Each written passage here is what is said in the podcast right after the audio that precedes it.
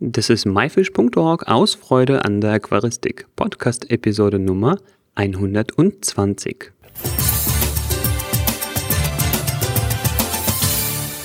Hallo und herzlich willkommen. Mein Name ist Juris Jutjaevs und schön, dass du heute wieder dabei bist. Nachdem es die letzten Wochen überwiegend technisch und theoretische Themen waren, geht es heute wieder um Aquariumbewohner. Und zwar um Schnecken. Schnecken haben viele wichtige Funktionen im Aquarium und sind viel mehr als nur Algenfresser oder Futterrestevertilger. Welche Arten es gibt und welche interessanten Verhaltensweisen diese haben, erzählt uns Alexandra Behrens. Alexandra hat bereits mehrere Bücher über diese faszinierenden Tiere geschrieben und kann dir die besten Haltungstipps geben.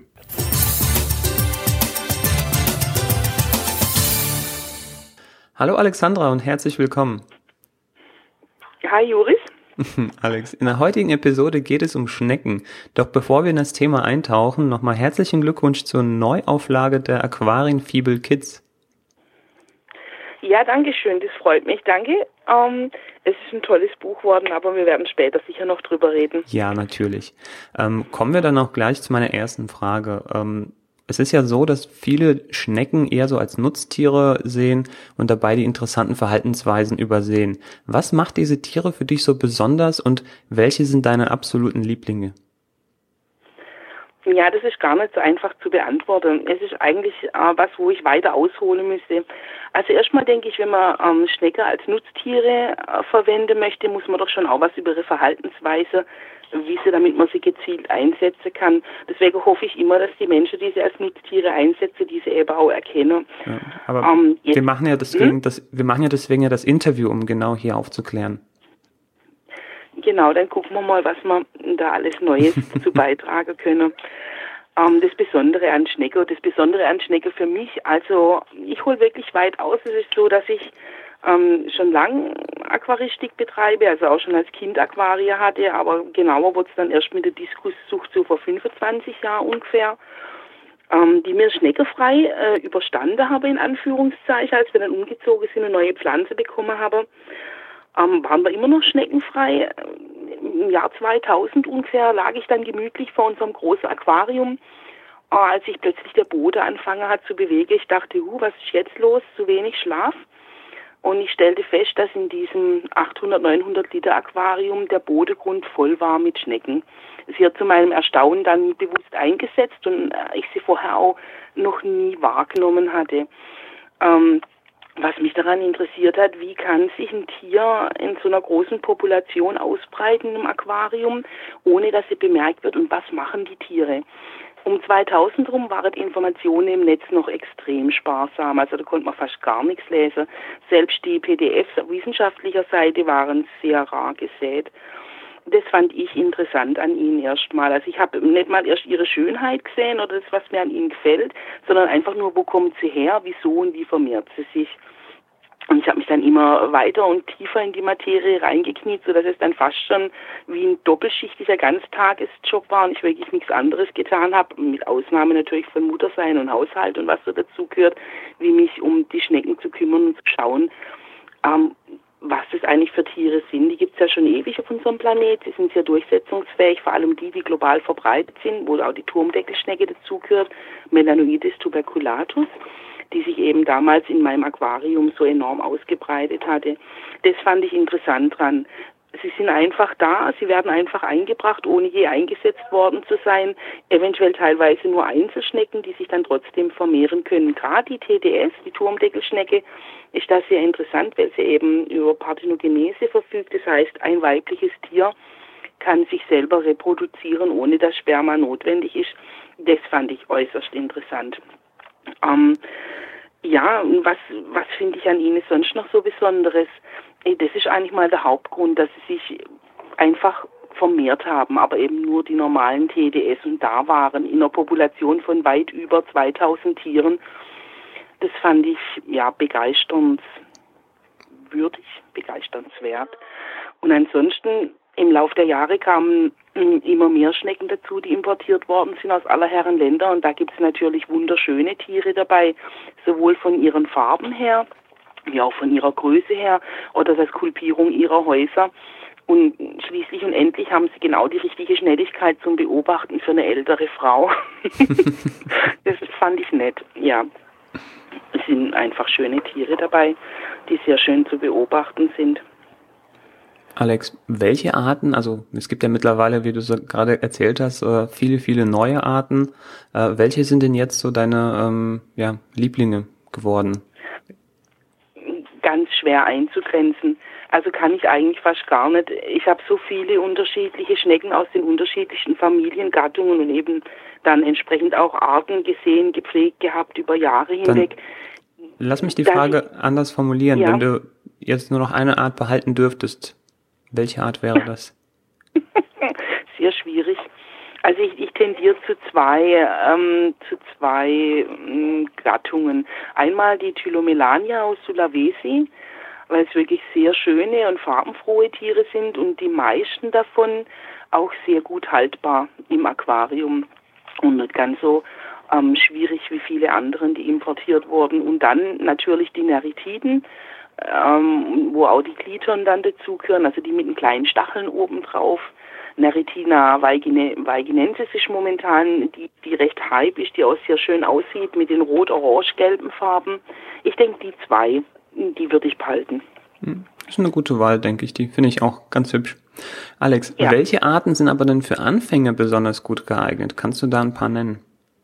Also ein paar eher weniger, aber eine ganz bestimmt. Das ist so, ähm, die PHS, die Posthornschnecke Helisoma anceps, eignet sich dafür sehr gut. Es ist so, dass Posthornschnecken roten Blutfarbstoff haben und deswegen den ein oder anderen Supergau sehr gut im Aquarium überstehen. Das heißt, selbst wenn mal ein Nitrit auftritt, wenn irgendwelche Pflegefehler am Filter gemacht worden sind, sind es die, äh, wo die, der Großteil der Population auch sowas überleben kann. Ich denke, das ist eine absolute Anfängerschnecke.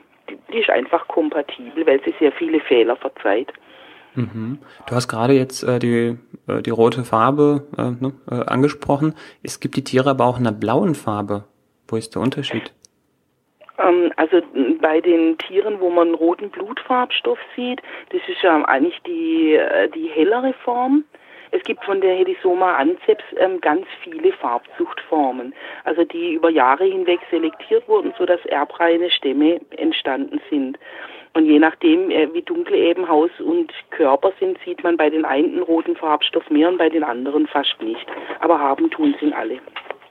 Okay, das heißt, diese blaue Färbung ist eher Gehäusefärbung, hat jetzt nichts mit mit dem Blut zu tun die Blau, also die Färbung der Häuser, das ist äh, die oberste Schicht vom Schneckenhaus, die hat nichts mit dem Blut zu tun. Die gibt es in verschiedenen Farben. Die Fußfarbe hat einfach was mit der Genetik zu tun und mit der Selektion. Und mhm. die haben trotzdem, wie gesagt, den roten Blutfarbstoff, man sieht nicht so gut wie bei den helleren Formen. Gut. Ähm, kommen wir zur nächsten Frage. Wie sieht denn das ideale Schneckenaquarium vielleicht im Vergleich zum Gesellschaftsaquarium aus? Ich denke, das Einzige, was beachtet werden muss, ist, dass es verklemmfrei eingerichtet ist. Das heißt, Steine oder anderes Material, das eingebracht wird, sollte so eingebracht sein, dass die Schnecken sich nicht verklemmen können. Denn wenn sie mal irgendwo reinkriecht und äh, bleibt dann mit ihrem Häuschen stecken, da sie nicht rückwärts schnecken kann, ist sie nicht dazu in der Lage, sich wieder zu befreien und wird dann dort wahrscheinlich verhungern. Das ist mal das Wichtigste, was zu beachten gilt. Und ansonsten hat eben Gattung und artspezifisch haben sie ihre eigenen äh, speziellen Bedingungen. Manche mal mögen sauerstoffreich und schnell fließende Gewässer, ähm, andere mögen sumpfig äh, und still und ruhig vom Wasser her. Das kann man so einfach nicht einkreisen. Wichtig ist nur einfach verklemmfrei. Und was teilweise auch kontraproduktiv ist, ist das Zuführen von CO2 wegen den Häuschen, denn äh, wenn die oberste Schicht durch mechanische Verletzungen äh, beansprucht worden ist, dann liegt ja praktisch die Kalkschicht frei. Und wenn ich dann auch sehr saures Wasser habe, also was hier häufig vorkommt, Weichwasser und Säul in Kombination, oder wenn ich eben Diskusfische oder ähnliches habe, werden die Häuschen abgebaut. Das kann sogar so weit führen, dass die Schnecke nicht mehr dazu in der Lage ist, das von innen her mit Kalk anzuschichten und zu reparieren, dass dann einfach ihre Gedärme frei liegen und sie stirbt. Also nicht ganz so sauer ähm, und verklemmfrei. Okay, hast du vielleicht auch ein paar so hm, Zahlen? Also es ist wahrscheinlich mit dem CO2 der pH-Wert gemeint. Ähm, welche Werte sollten da vielleicht nicht unterschritten werden? Also generell, ohne auf die speziellen Arten einzugehen, sollte ein pH-Wert von 6 nicht unbedingt unterschritten werden, wobei ein Abbau von Kalk ja schon ab einem pH-Wert 7,3 minus stattfindet. Mhm. Also über 7 ist natürlich immer hübsch. Also 7, 7,5 ist erstrebenswert. Okay, aber, aber ja. 6 drunter auf keinen Fall gehen. Das ist wichtig. Es gibt auch Schnecken, die äh, mit diesem pH-Wert zurechtkommen. Ähm, ich bin mir jetzt gerade überlegen, also verschiedene Schlammschnecken, Radix kommen damit zurecht. Mhm. Aber auch Blasenschnecken kommen teilweise damit zurecht. Ähm, es ist so, dass wenn die Tiere, wenn die Gelege an Scheiben haften oder sonst wo auf Hartsubstrat und sie in diesem Wasser, in diesem Weichwasser ähm, sich schon entwickeln in ihren Gelegen, denn das Gelege, das Gelee kommuniziert praktisch mit dem Wasser, das außen rum ist, äh, dann entwickeln die sich so, dass sie angepasst sind an die Wasserverhältnisse und trotzdem ein regelrechtes Haus ausbilden und auch in diesen Werten zurechtkommen. Mhm. Ähm, weil, worauf ich eigentlich dann hinaus wollte jetzt mit diesen beiden Fragen, äh, ob man Schnecken separat halten muss oder kann man sie auch äh, integrieren, sprich in das Gesellschaftsaquarium, wo man auch häufig Pflanzen hat und äh, der pH-Wert dann eigentlich eher so, sagen wir so bei 6,5 ungefähr liegt. Wie, wie siehst du das? Also ähm, Schnecken in einem normalen Gesellschaftsaquarium zu halten oder auch bei diesem pH-Wert ist durchaus möglich. Sofern verklemmfrei bieten sich erstmal die ganzen normalen Schnecken an, also Posthornschnecken, Blasenschnecken, Turmdeckelschnecken. Für die ist das völlig unproblematisch. Und ähm, dann kommt es eben drauf an, also selbst Neritiden, also vorhin auch die Neritina weigiensis oder andere Neritina turita, die mit dem Streifen Zebrarennschnecke genannt, können sich durchaus äh, an diesen niederen pH-Wert gewöhnen, weil die auch in der Natur nicht nur in Brack- oder Salzwasser vorkommen, sondern eben hoch zu Fluss wandern, wo sie teilweise äh, Mikrosiemens-Werte von 20 oder 30 haben äh, und kommen trotzdem damit sehr gut zurecht. Also mm, ist gut möglich, andere Schnecken daran zu gewöhnen, nicht spezielle Schnecken. Mhm. Du hast gerade Mikrosiemens-Wert genannt. Was ist das? Das ist ein Leitwert vom Wasser. Okay, der sagt aus, wie viel, ich glaube, Mineralien gelöst sind im Wasser, ne? Genau. Mhm. Okay, das heißt, ein Wert von 20 ein sehr niedriger Wert. Extrem niedrig, ja. Okay, ich glaube, normal sind irgendwie Werte so um 200 oder sowas. Jawohl, genau. Okay. Gut. Ähm, haben alle Schnecken gleiche Ansprüche oder gibt es da besondere Ausnahmen? Mm, also die Schnecke haben sehr unterschiedliche Ansprüche. Ähm, das Problem, das ist ja das Problem, es ist erstmal ein sehr großes Gebiet mit verschiedenen Überfamilien und Familien, die aus den unterschiedlichsten Habitaten kommen. Ein Beispiel, nehmen wir das einfachste, ist Melanoides tuberculatus. Die kommt sowohl in Weich, Brack, als auch Hartwasser vor. Teilweise werden die in Kuhtränken in der Türkei gefunden, wo teilweise auch mal ein Trockenfallen von ihrem Umfeld stattfindet. Äh, die sind flexibel einsetzbar. Also fast alle, die global verbreitet sind, eben auch gerade die invasiven Arten, die zeichnen sich ja dadurch aus, dass sie mit sehr vielen Wasserwerten zurechtkommen. Ähm, dann nehmen wir Protea pacodula, die schon seit 2006 immer wieder leider importiert wird. Das ist eine Schnecke aus, aus dem Bereich von Myanmar, die nur in kaskadierenden Wasserfällen vorkommt und nur in einem ganz, ganz kleinen Gebiet auf der Welt. Die haben spezielle Ansprüche, die verhungern auch den meisten Leuten, nur sehr, sehr wenige Menschen konnten die pflegen. Sie ist nicht gewappnet gegen Nahrungskonkurrenz oder ähnliches.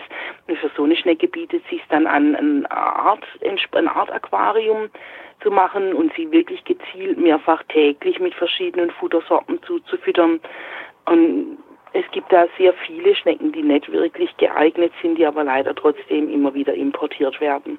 Da muss man sich dann einfach informieren, woher kommt sie, was hat sie in ihrem Habitat für ein Umfeld, braucht sie sauerstoffreich oder nicht, was frisst sie, was haben die Wissenschaftler in ihrem Magen gefunden, als sie sie auseinandergenommen haben. Ist sie ein Hartsubstratler, ist sie ein Weichsubstratler, frisst sie meine Pflanzen, frisst sie meine Pflanzen nicht also intakte Pflanzen. Zum Beispiel die Tylomelania orange, die so beliebt ist, die frisst ja gern weichblättrige Pflanzen, wohingegen zum Beispiel die normalen Turmdeckelschnecke, Posthornschnecke, auch die Neritiden und die Gliedern ähm, überhaupt gar nicht an unsere Pflanzen gehen. da gibt es schon viel zu beachten und es ist nicht so einfach. Man kann sie nicht einfach einsetzen und hoffen, dass es funktioniert. Man muss sich da schon informieren. Mhm. Ähm, ja gut, jetzt haben wir das Thema Futter und Nahrung schon ein bisschen angeschnitten. Ähm, Schnecken gelten oft oder werden oft als Algenfresser oder Futterreste für Tilger bezeichnet. Äh, dass es ja nicht so ganz richtig ist, haben wir auch schon geklärt. Ähm, ja, aber was äh, sollte ich denn den, den Schützlingen am besten als Nahrung bieten? Gibt es spezielles Futter? Kann ich irgendwas, äh, Gemüse oder sowas aus dem Haushalt verwenden? Was, was geht? Ja, also ist auch wieder, natürlich muss man es auf die Schnecken abstimmen, denn nicht alle fressen alles. Also grundsätzlich positive Erfahrungen ähm, habe ich mit äh, überbrühten Walnussblättern gemacht, also die man einfach einsammelt und trocknet und dann je nach Bedarf mit heißem Wasser überbrüht und ins Aquarium einbringt. Das wird immer von allen Schnecken gern genommen. Genauso wie Kürbischips, also Kürbis, den man einfach klein schneidet, ohne Schale außenrum, äh, trocknet und dann einbringen kann. Da haben alle was davon, das fressen auch alle. Ähm, das ist schon mal wichtig. Weiteres Gemüse ist auch wieder artenabhängig. Gurke, Paprika, Zucchini, da wird wirklich alles Mögliche verfüttert. Wichtig zu beachten, dass man kein Biogemüse nimmt und wenn dann nur geschält, weil die Biogemüse sind alle äh, ja auch gespritzt mit kupferhaltigen Mitteln und die, ähm, das Kupfer, das sich da anreichert in der Schale, kann in Nanobecken wirklich zu einem Supergau äh, bei den wirbellosen Tieren, bei Garnelen oder Schnecken führen. Das ist wichtig. Dann was noch? Ähm, dann wird immer davon ausgegangen, was ich in meinen Vorträgen festgestellt habe, dass die Leute denken, dass ähm, Schnecken Vegetarier oder gar Veganer sind. Das ist also nicht so. Schnecken brauchen durchaus, und zwar durch die Bank weg, tierisches Eiweiß. Und ich benutze da sehr gern von TomTom, ähm, also TomTom, das JBL-Futter, zur Jungfischaufzucht weil das einen recht hohen tierischen Eiweißgehalt hat. Man kann aber natürlich auch Welsfischfuttertabletten etc. nehmen mit einer entsprechenden, ähm, mit einem entsprechenden Inhalt. Aber es gibt noch viel mehr Möglichkeiten. Jedwede Art von Gemüse, Obst würde ich nicht reintun, weil es im Aquarium nicht so gut kommt wegen Bakterien. Ähm, Blattwerk natürlich auch noch Buche oder ja, Eiche.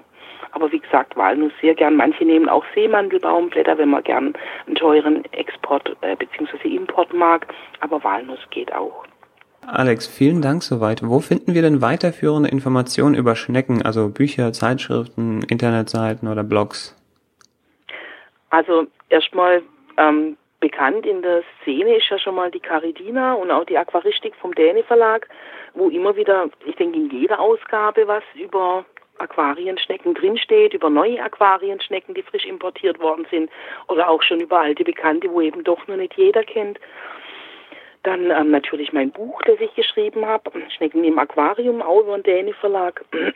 Das, ähm, da habe ich es vorgezogen, hauptsächlich ähm, die bekanntesten Schnecken vorzustellen, auch äh, die kompatibel sind. Gut, sind noch ein paar dabei, die immer wieder verkauft werden, die nicht kompatibel sind, ähm, werden dort dann eben aber auch als entsprechend gekennzeichnet und beschrieben. Also das ist schon mal nicht schlecht.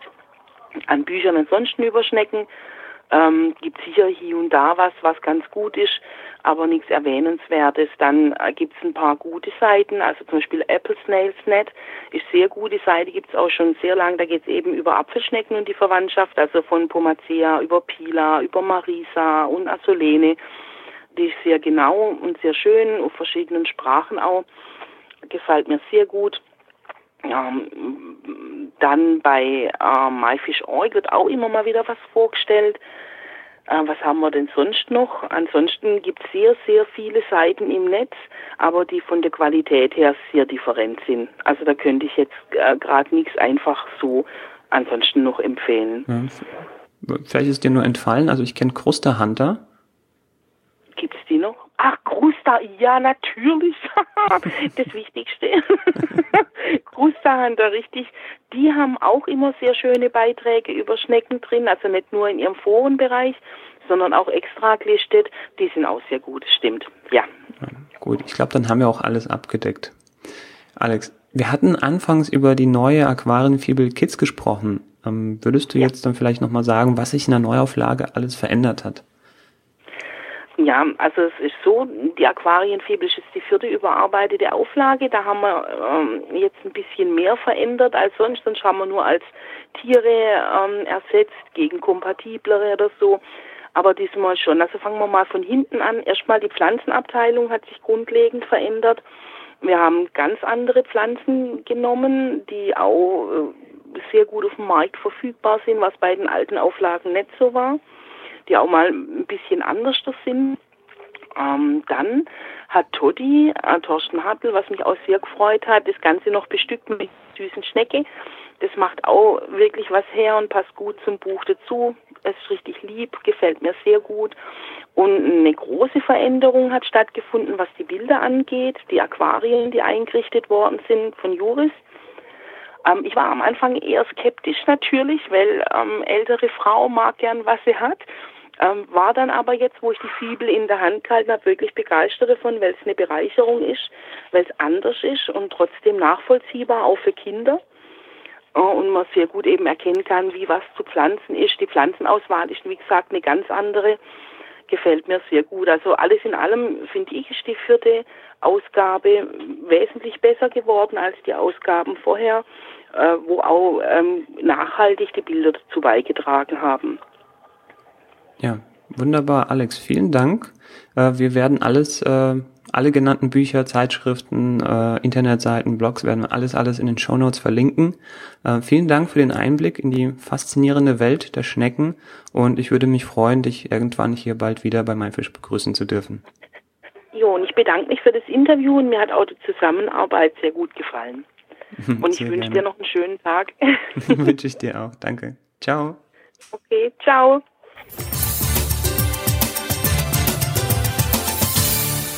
Das war das Interview mit Alexandra Behrens zum Thema Schnecken im Aquarium. Wenn du diese Episode von unterwegs gehört hast, findest du alle genannten Links und Bilder in den Show Notes.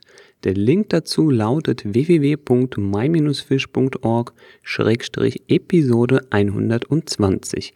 Episode als Wort und die Ziffern 120. Welche Schnecken pflegst du in deinen Aquarien und hast du auch alle besonderen Eigenschaften gewusst? Schreib uns deine Meinung in die Kommentare oder gleich als Rezension bei iTunes. Damit hilfst du nebenbei, dass der Podcast immer besser wird und von mehr Menschen wie dir gefunden werden kann. Wir freuen uns auf dein Feedback. Nächste Woche widmen wir uns einem weiteren Grundlagenthema der Aquaristik und zwar der CO2-Düngung. Das war myfish.org aus Freude an der Aquaristik. Tschüss und bis zum nächsten Mal, dein Juris.